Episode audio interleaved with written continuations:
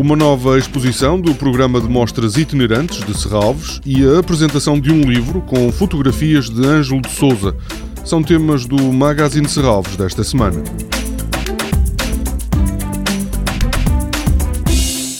Chega amanhã ao Museu Nadir Afonso, em Chaves, a exposição Corpo, Abstração e Linguagem na Arte Portuguesa. Estarão lá reunidas 30 obras da coleção da Secretaria de Estado da Cultura em depósito no Museu de Arte Contemporânea de Serralves. Esta exposição oferece uma perspectiva singular sobre a arte produzida em Portugal entre os anos 60 e 80 do século passado. No Museu Nadir Afonso poderão ser encontradas, a partir de amanhã, obras de Eduardo Batarda, René Bertolo, Paula Rego, Graça Moraes, Julião Sarmento e Pedro Cabrita Reis, entre outros.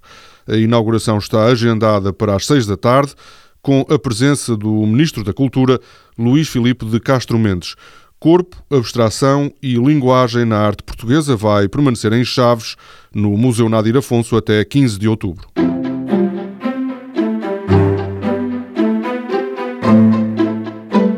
Cadernos de Imagens é o primeiro livro a apresentar fotografias de Ângelo de Souza, um dos mais relevantes artistas contemporâneos portugueses.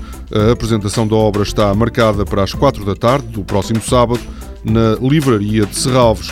A conversa, em torno do lançamento de uma caixa especial de colecionador, contará com o coordenador da edição, Sérgio Má, Miguel Souza, filho de Ângelo de Souza, Bernardo Pinto de Almeida e Madalena Alfeia, da editora Tinta da China.